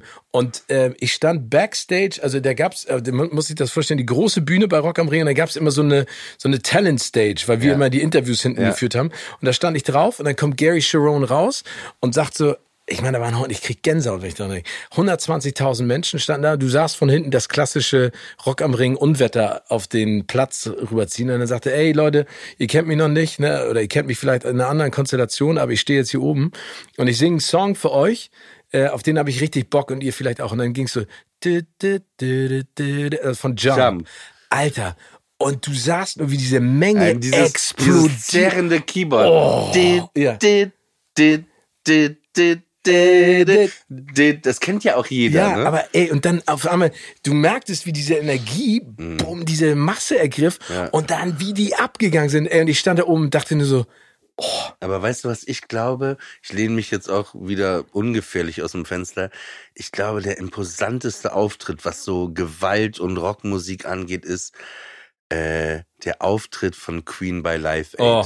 Also das war auch wirklich, also wenn man das im Nachhinein nochmal durchliest auch und alles, ne, die haben ja wochenlang geprobt und die haben wie stupide, so, so habe ich es aber auch in meinen Bands früher gemacht, einfach dieses Set geprobt mit den fünf, sechs Liedern, immer in der Reihenfolge, immer wieder gespielt, wie ganz stupide den ganzen Tag, ne? Und als die da einliefen, ne, so die auf die Bühne rannten die ja, ne? Freddie Mercury setzt sich dieser Pepsi-Becher, ne? Setzt sich da, fängt an Bohemian Rhapsody, überkreuzt die Hände, sein Schnurrbart und seine Zähne so halb angenagt am Mikrofon. Wie die das aus der, und dieses Konzert, das ist so, das ist wirklich die Gewalt von Rockmusik. Also was die da gemacht haben und wie alle mitgesungen haben und alles, das war ja, ja, dann, Also- vor allem, ich meine, Wembley, das war ja, Ja. Platz. Hast du mit dem Bohemian Rhapsody in dem Film gesehen, Rami Ja. Malek? Wie hat er dir gefallen? sehr gut. Ich fand ihn auch super. Ohne ich war, Wenn und Aber. Ich, da war ich netterweise eingeladen zur Europapremiere Ja. und die war in der Wembley Arena, also nicht im Wembley Stadion selber, aber vor 12.500 Leuten mit Brian May und allen. Ey, das war auch unfassbar. Ich habe mir Queen äh, angeschaut mit Adam Lambert und ich war sehr skeptisch, ne? Ja, weil genau, man denkt so, genau. äh, dachte ich so, ähm, äh, es kann, ne, aber ich habe es mir angeschaut, äh, Mercedes-Benz Arena vor drei Jahren.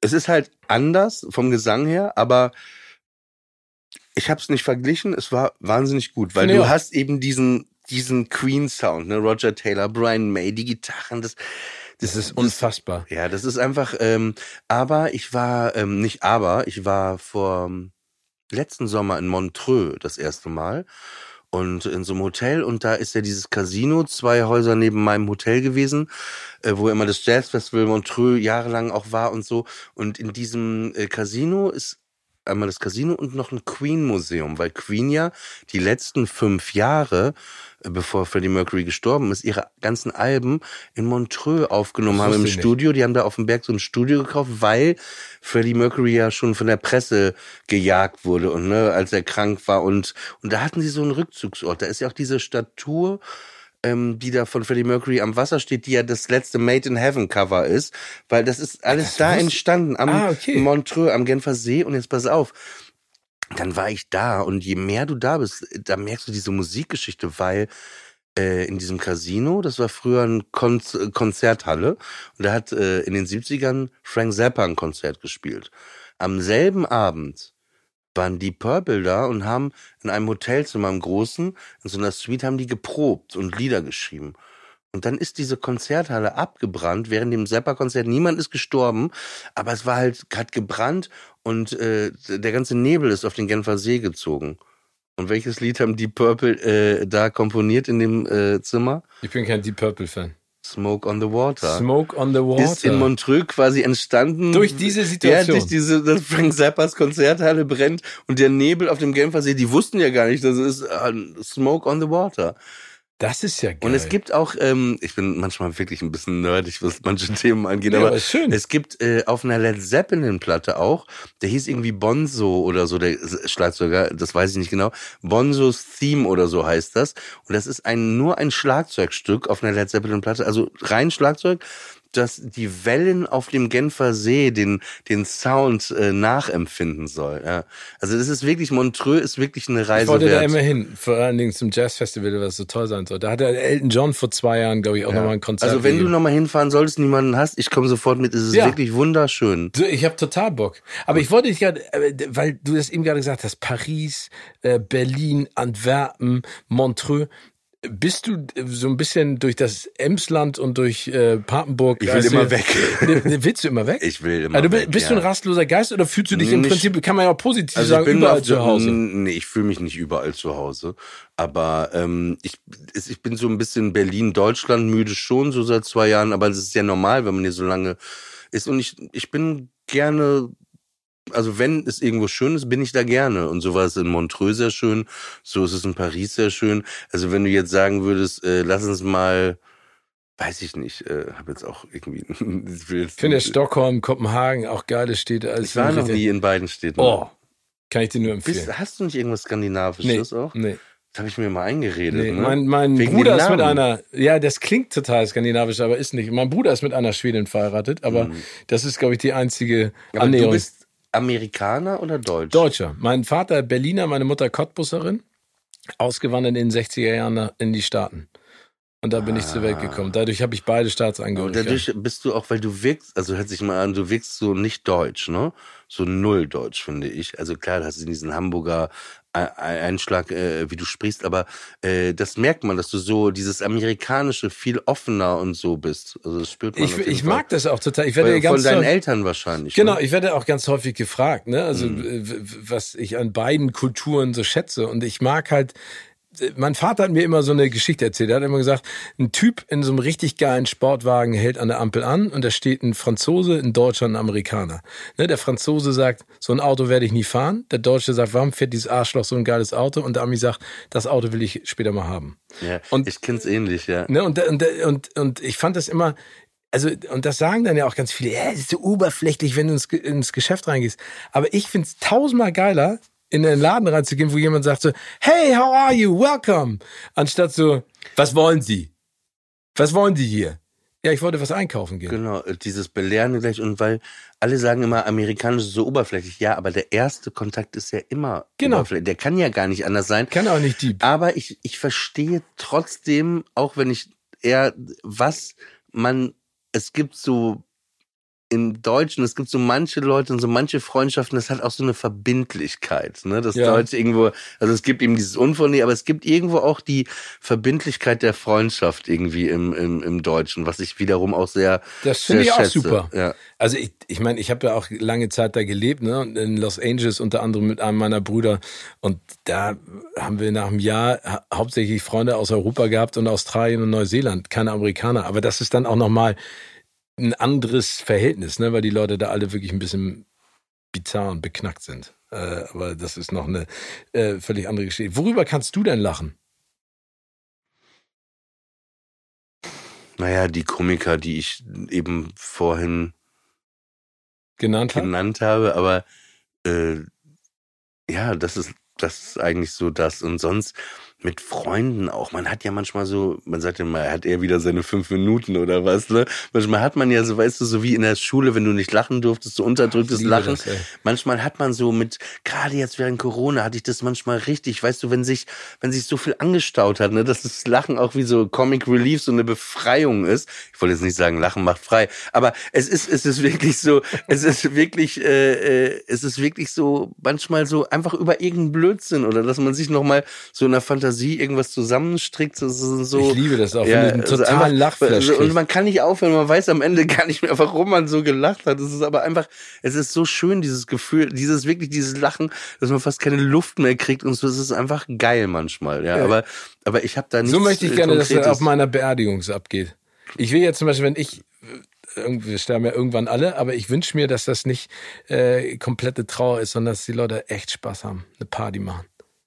Also nicht, weil sie feiern, dass ich nicht mehr da bin, sondern Ich finde weil gut, wenn Christian Ulm auf jeden Fall eine Rede halten würde. Das wäre das finde ich auch geil. Du und Christian Ulmen auf meiner Nee, er, Beerdigung. nee, ich glaube, er kann es besser, aber, aber ähm, bei dir ist es auch so, was hörst du, wer ist denn, wer ist denn für dich die wichtigste Band der Welt? Weil ich würde denken so, dass du so ein Typ bist, wenn man dich fragt, wen findest du denn gut musikmäßig? Ja, ich höre so alles, ne? Also so Nee, Co- ich sag's dir, Coldplay finde ich, auch gut. Ich oute mich total, ne? Ja. Und das finden, ich liebe den Rock der 80er Jahre. Total. Ich liebe den. also Van Halen, Extreme, Ja, nee, aber nee, nee genau, Nee, aber äh, für mich äh, zwei der prägendsten Alben, Aerosmith. Bon Jovi, New Jersey und Slippery When Wet.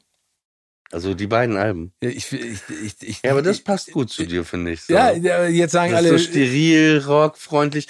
Äh, bon Jovi. Nee, aber ich, interessant, dass du Bon Jovi sagst, weil ich hatte das, ich kam irgendwie nie so, also ich habe dann eher Aerosmith gehört, zum Beispiel als Bon Jovi. Das war mir irgendwie. Ja. Aber im Nachhinein habe ich jetzt mich ertappt irgendwann mal in meinem Auto.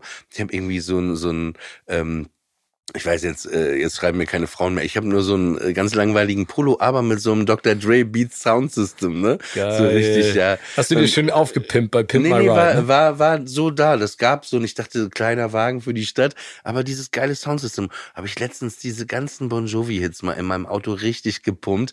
Hammer. Das sind Hammer. geil. Ja. You Give Love a Bad Ja, Name, ja. Wanted Dead or Alive. Hammer, also ich bin voll bei dir. Also Bon Jovi wirklich, aber ich, also alle tun das so ein bisschen immer noch so als Kuschelrock ab. Aber der Nee. Typ, ich, ich fahre ja immer mit einer mit so einer kleinen Gang zu Konzerten und wir waren vor Corona in Stockholm. Äh, und wenn du älter bist, dann guckst du nicht nach dem billigsten Ticket, sondern guckst du nach der besten Gelegenheit, ein bisschen Platz zu haben und Spaß zu haben.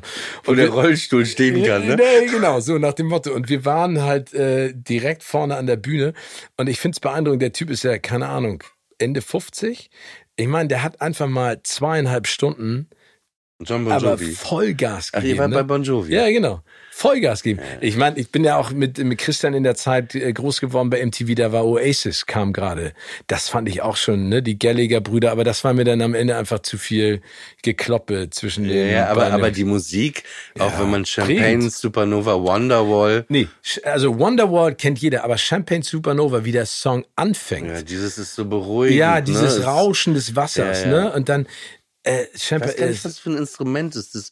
Ist eine Gitarre oder irgendwas? Und du, du, du, du, Ja, genau. gar nicht, das ist, ja. Nee, also ja, deswegen, also Aber ich, da war ich gerade in England zu der Zeit und dann war ich. Äh, hättest du mal, hätte ich das Internat. gewusst, ich war auch in England. Ja, ich war, äh, kann ich sagen, 96, 97, 98. Mhm. Und da war das so, auf, ich war auf dem Internat, so zwischen Oxford und Reading, so in der Pampa. Und da war das wirklich, als Oasis rauskam, das klang, Wonderwall lief in jedem Zimmer. Jeder hatte es auf seinem Radiorekorder.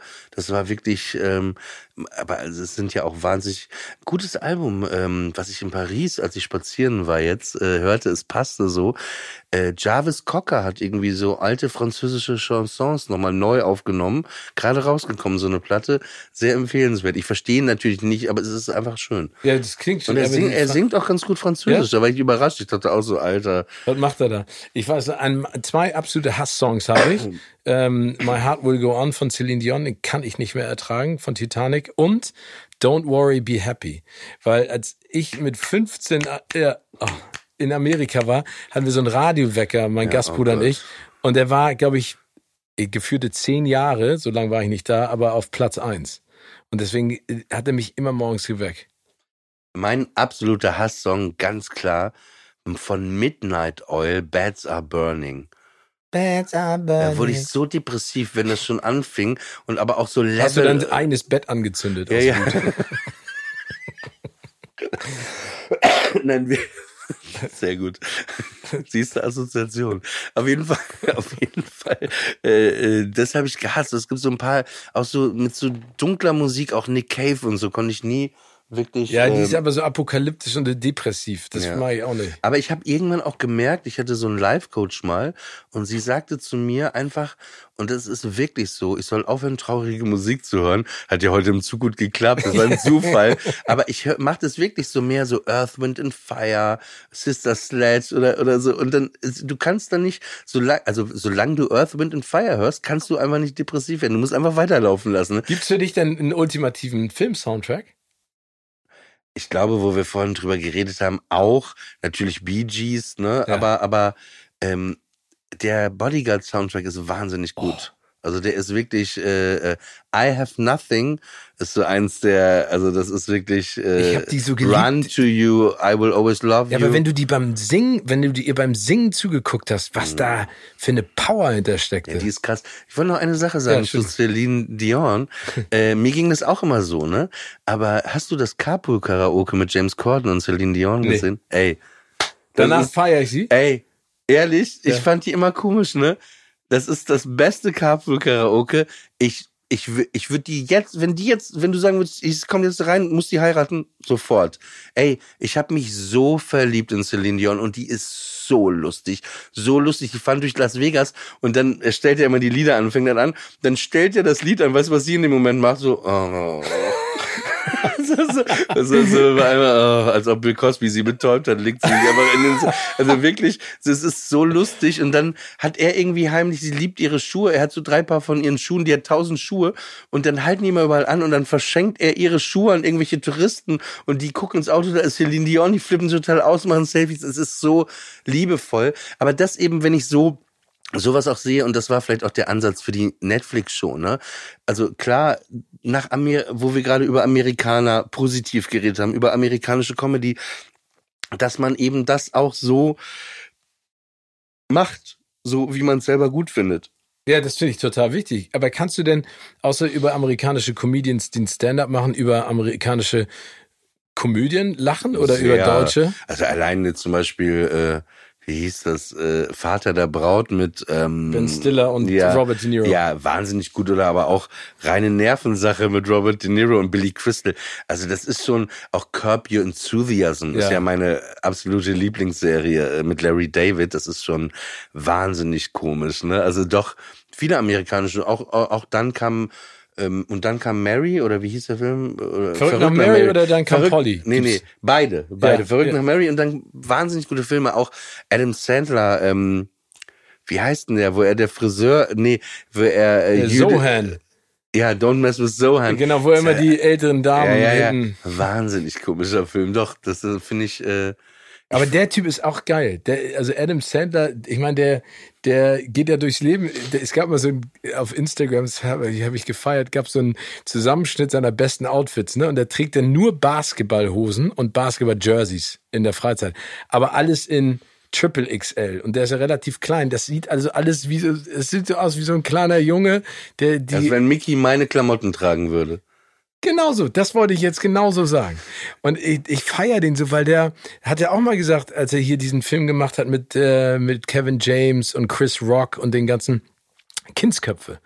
Äh, kann man jetzt drüber streiten, ob das lustig war oder nicht. Aber er hat gesagt, ey, ich krieg Geld dafür, mit meinen besten Kumpels irgendwie sechs Wochen lang in so einem Haus zu sein und einen Film daraus zu drehen und mich jeden Tag über die zu beeiern, so als wenn ich nur mit denen abhocken würde.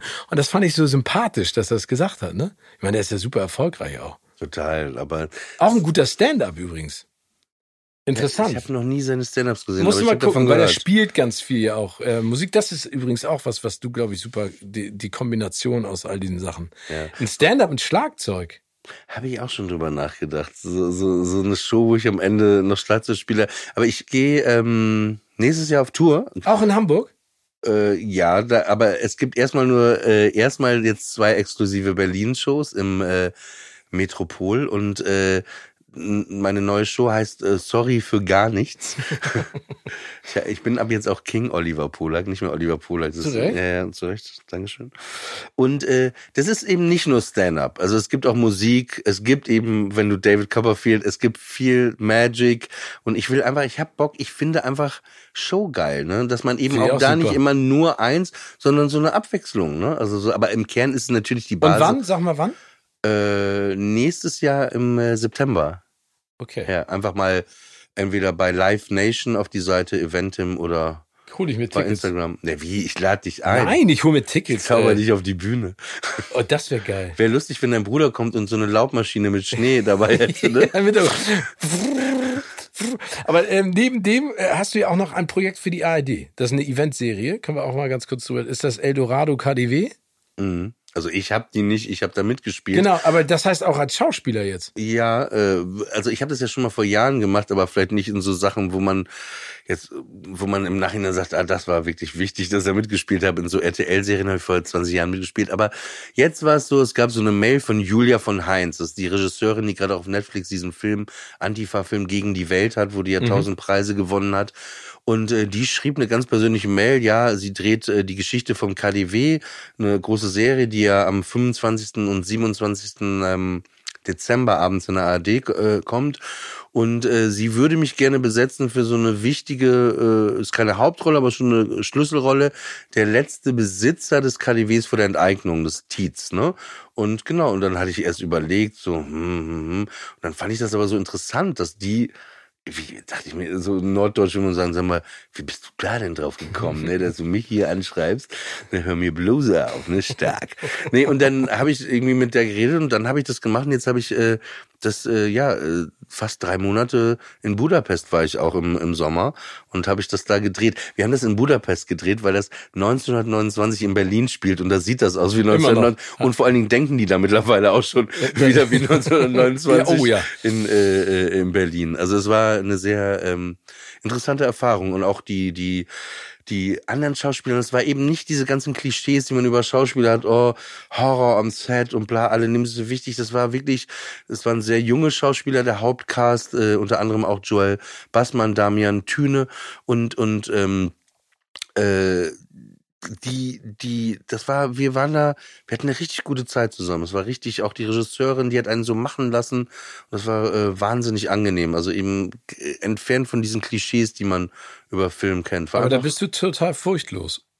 ja, ich habe ich hab ein bisschen auch ihr vertraut, der Regisseurin, weil ich dachte mir, so norddeutsch, ja, wenn, wenn die das so meint, ne, dann wird das halt so gemacht, ne? So, und und dann dachte ich mir, ja, äh, ich werde einfach, habe das eben nicht wie früher gemacht, dass man sich so im Kopf macht, oh, wie spiele ich das oder irgendwie, nee. Ich habe einfach den Text gelernt, dann hatte ich auch ein Kostüm, ne? Ich war ja, ja, du wirst mich nicht wiedererkennen, ich hatte einen Anzug, ne, Schnurrbart, diesen Seidenscheitel, also ich sehe einfach ganz anders aus. Und dann warst du auch in dieser Zeit, weil alles so aussah und äh, natürlich gab es eine Parallele, weil mein Vater hatte ja so ein kleines Bekleidungskaufhaus äh, nach dem Zweiten Weltkrieg in Papenburg aufgemacht. So erst hat er Stoffe aus seinem Fahrradkorb verkauft und dann irgendwann ein Fenster aufgemacht im Haus. Also ich bin quasi in so einem Ding auch aufgewachsen und dass ich so, ich habe als Kind mich früher äh, zum Beispiel, wir hatten ja dann die großen Schau Schaufenster in Papenburg und wir waren direkt in der Innenstadt. Ich habe mich meinen Freunden immer sonntags, wenn wir verabredet waren, haben wir uns als äh, Schaufensterpuppen ins, ins, ins Schaufenster gestellt und dann standen die davor, kennst du ja so, die Amsterdamer, Sag mal, hat er sich gerade bewegt? Man hört, das waren ja so dünne Scheiben.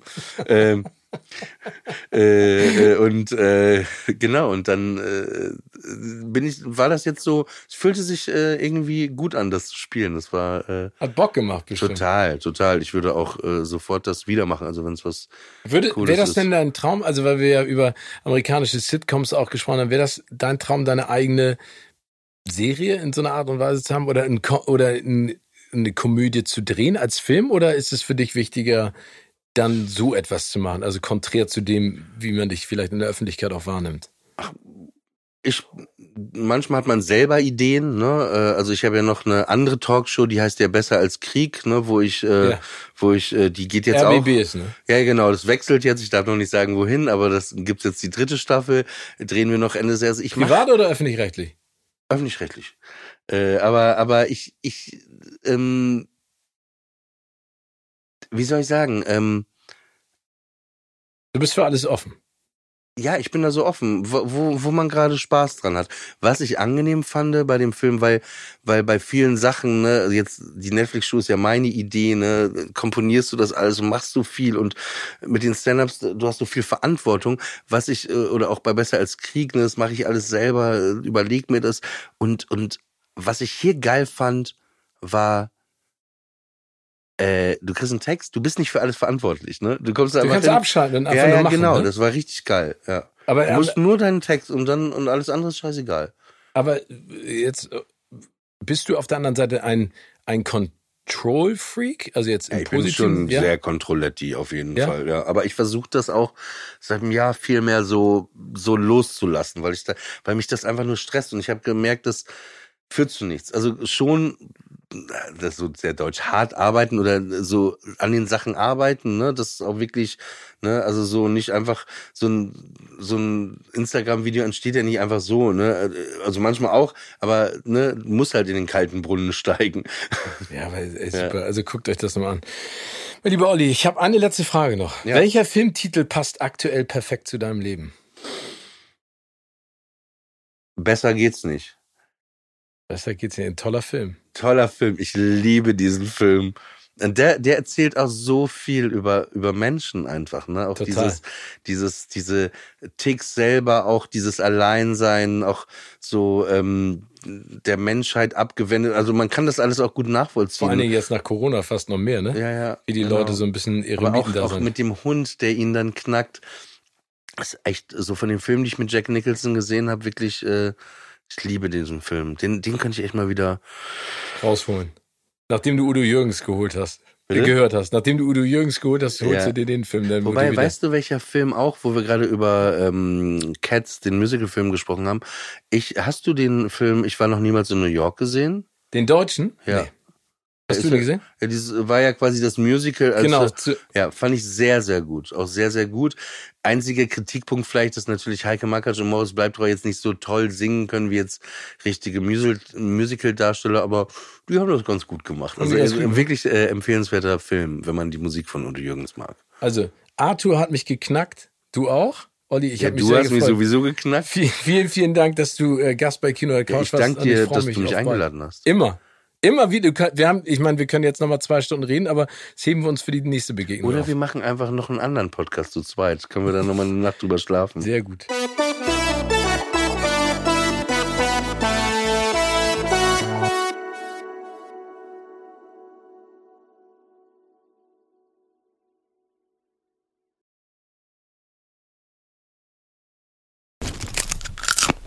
Kino oder Couch wurde euch präsentiert von unserem Kinopartner Sinistar.